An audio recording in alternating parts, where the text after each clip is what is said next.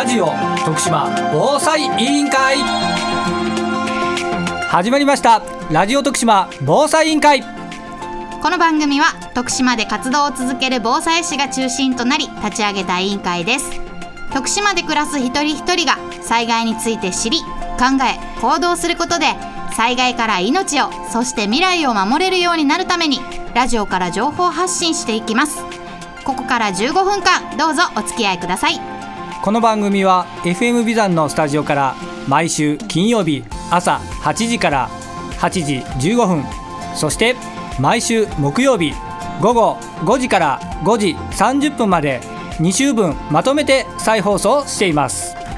今週来週は2週にわたり鳴門市教育委員会への取材の模様をお届けします。今回の取材の目的なんですけれどもなんと先日全国規模で行われました第1回フェーズフリーアワード2021において鳴門市教育委員会が事業部門にエントリーしたフェーズフリーコンセプトガイドブック for School という事業がグランプリを受賞されたということなんですね。おめでとうございます。この事業、フェーズフリーコンセプトガイドブック for School なんですが、こちらにはですね、フェーズフリーの考え方ですとか、実際にね、先生方が授業をされる際に、この授業ではこういった内容で授業をすることで、自然と災害への備え、防災への視点っていうのが学べますというね、アイデアがたっぷりと詰まった冊子になっているんですね。災害への備え、防災というね、意識をせず自然に学んでいく。これがフェーズフリー。いつもともしもをつなぐデザインということで高く評価されたということなんですね。今回はその事業について、鳴門市が進めるフェーズフリーを学校教育に取り入れるようになったきっかけや、作成をされる際のエピソードなどを伺った様子お伝えしたいと思います。それでは、どうぞ今週は事務局長の瀬戸と委員長の青木と委員の米原でお送りします。今週もみんなで防災スイッチオン。今日はですねお出かけ収録に来させていただいております。今日お邪魔しておりますのが鳴門市教育委員会の方に来させていただきました。緊張しますね。いやなんかねなんかね普段来ないようなところにね 来させていただいて、はい、まあでも本当緊張してますねはい。え今回はですね実は第1回フェーズフリーアワード2021というのがですね、えー、行われまして、はい、これ全国規模のコンテストなんですけれども、うん、この事業部門でフェーズフリーアワードゴールドいわゆるグランプリというやつですね。すね。はい、はい、こちらを受賞された鳴門市教育委員会の皆さんにインタビューに来させていただいておるんですね。えー、この徳島からしかも鳴門市からこのグランプリがねはいね、出たということで、まあ、我々ラジオ徳島防災委員会のメンバーにもこの鳴門市のフェーズフリー、ね、コンテスト、ね、はい、ご縁がありますので今日は米原委員と一緒に来させていただきました、まあ、そういった話もね後々できたらなと思っております、えー、今日お話を伺うのは教育長でいらっしゃいます三浦克彦さんと学校教育課長の並木昭人さんです。よろしくお願いします。はいよろしくお願いしますえー、まずは並木さんにお話を伺っていこうかなと思うんですけれども、はい、鳴門市では鳴門フェーズフリーアイデアコンテスト2020を実施するなど、まあ、フェーズフリーに関する事業への取り組みっていうのが進んでいるように私たちははい、チェックしているんですけれども、はい、そうです。はい、このフェーズフリーの考え方について、まあ、改めてこう番組を聞いているリスナーの皆さんに教えていただいてもよろしいですか？はい、フェーズフリーという考え方についてなんですけれども、これは一般社団法人フェーズフリー協会の会長である佐藤忠之氏が提唱している防災に関わる新しい概念ということになります。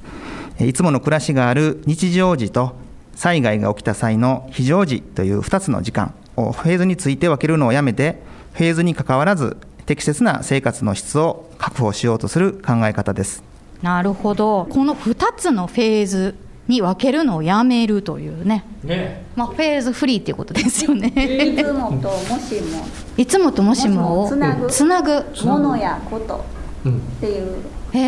えキャッチフレーズみたいな感じが。さすがですね。米原委員ありがとうございます。なんかこの原則というのがあるそうなんですが5つあるんですね。はい、まずどのような状況においても利用できることそして日常から使えること日常の感性に合っていること。使い方利用の仕方が分かりやすいこと。気づき意識災害に対するイメージを生むこと。参加しやすく広めやすいことの5つが原則とされています。なるほど。コンテストでもこのあの5つの分野のバランスが評価が高くてバランスが取れているということがあの受賞になるので教育委員会さんの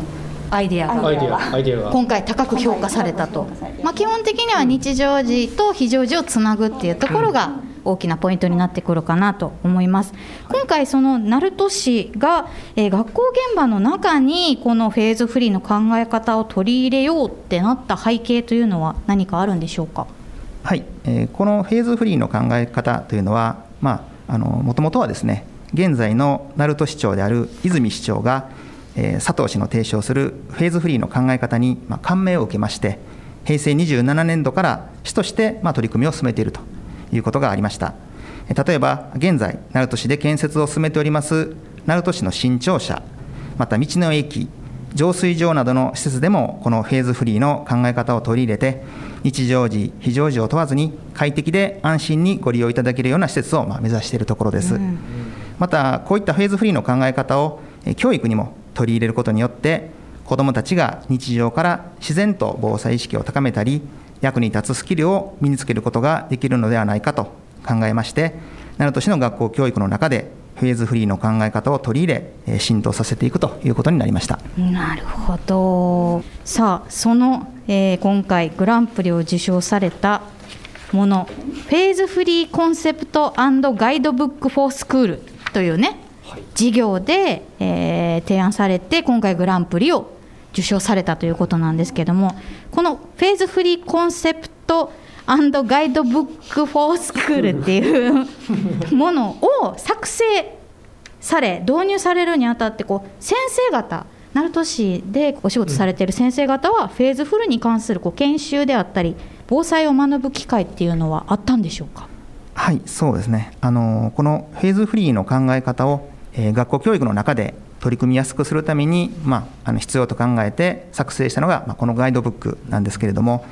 えー、ガイドブックの作成にあたってまずは教職員の皆さんにフェーズフリーという概念考え方を、えー、理解していただくために昨年度はすべての教職員に対する研修を行いました。この研修でフェーズフリーとは何かどのように取り組んでいくのかなどについて先生方にお伝えをしたところです。次に先生方から授業でどのようにフェーズフリーを取り入れていくかのアイデアを募集したり実践事例を報告いただいてさまざまな方々のご協力のもとでガイドブックを作成いたしました。現在このガイドブックは市内の全教職員に配布し先生方にフェーズフリーの考え方の理解をより深めより浸透していくため学校現場で活用されているところです。すごい。全員ですって。全教員って言いましたね。かなりのね先生方人数いると思うんですけれども、はい、このアイデアを募集される、あの対象も先生方っていうことで、先生方からアイデアがポコポコポコポコ出てくるもんなんですか、ねそうですね。あの普段の授業の中でもともとこういった防災を意識していろいろと授業されてきた、まあ、そういった経験も踏まえていろいろ先生方からこういただいた。なるほど、はい、だからそういう基礎的な部分もベースとしてしっかりとお持ちの先生方もいらっしゃったということですよね、はい、学校の中でもすでにこれは導入されているんでしょうか？はい、えー、現在各学校において、まあ、普段から少しずつ実践をまあ積み上げているところです。どんな形でフェーズフリーを取り入れていっているのかとか授業内容やプログラムをいくつかあるのであれば教えていただきたいなと思うんですけども。はい。例えば幼稚園においては体を動かす遊びの時間にダンゴムシのポーズという、まあ、身を伏せるポーズがあるんですけれどもこれを取り入れることで地震が起きればすぐにダンゴムシのポーズを取ることができるようにしたり、え、あるいは園外保育という園の外を散歩する時のコースに非常時の避難経路を組み込むことによって園児が避難経路を自然に覚えられるような取り組みを行っていると。そういう園もあります。また小中学校では体育の授業や算数数学の授業の中で津波の速さと自分の走る速さを比較するなどして津波とはどういうものか日常から意識できるような取り組みを行っていると。そういう学校もあります。すごいですね。実際にいろいろ行ってきた中で子どもたちの生の反応というか実際の反応的なものっていうのはこちらの作成の際にこう取り入れたというような経緯はあるんでしょうか？そうですね。あの、まあ、先ほどの津波の例で申し上げれば、まあ、子どもたちの方から、えー、津波の速度が思ったより速いということが分かったので、まあ、津波が来ると分かったら、まあ、すぐに逃げるといったような、まあ、感想がありました。災害などの非常時に、まあ、子どもたちが瞬時に正しい判断ができる力が、まあ、こういった取り組みを通して日常から育っていくんじゃないかというふうに考えています、まあ、しかしながらまだ導入したばかりですので今後も教育現場にフェーズフリーの考え方が浸透させられるようにまだまだ実践を積み上げていく必要があると感じています。はい、なるほど。事例集をね見させていただいてるんですけど、さまざまなこう授業があるじゃないですか、学校って。国語だとか、算数だとか。えー、理科？理科。生活もありました、ね、生活、音楽？音楽にまで防災っていうのが、音楽防災すごいな。あのこれ現場の先生じゃないと逆に言ったら上がってこないアイデアだなっていうふうにすごく思ったので、うん、こういう授業がね自然に学校教育の中で行われると先生方もあの改めて防災の知識を勉強してから伝えるっていうとハードルが上がるけど、授業の一つのこうネタというかコンテンツとしてお伝えできるっていうのが分かったらそこまでこうなんだろうハードル高くない気がしましたね。ね、なんか先生方からもこの事例見て何か反応ってありました？そうですね。あの、まあ、学校の中でもこう防災教育といいますか防災のに関する授業っていうのはあるんですけども、やっぱりそれはこう防災を意識してその時だけにしかこう記憶に残らないというか、うん、授業が終われば忘れてしまうということもあるんですけどもこのフェーズフリーというのはこう防災について、まあ、それと意識せずに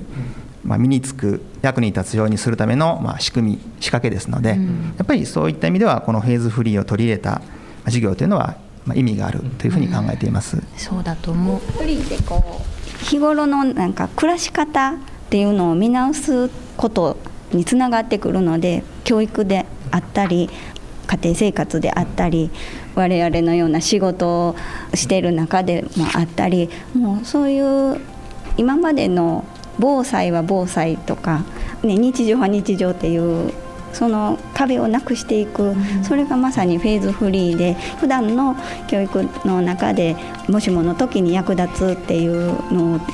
改めてこういう形にしてくれるっていうのは新しいこの暮らし方の一つの提案になっていくのかなという気がします。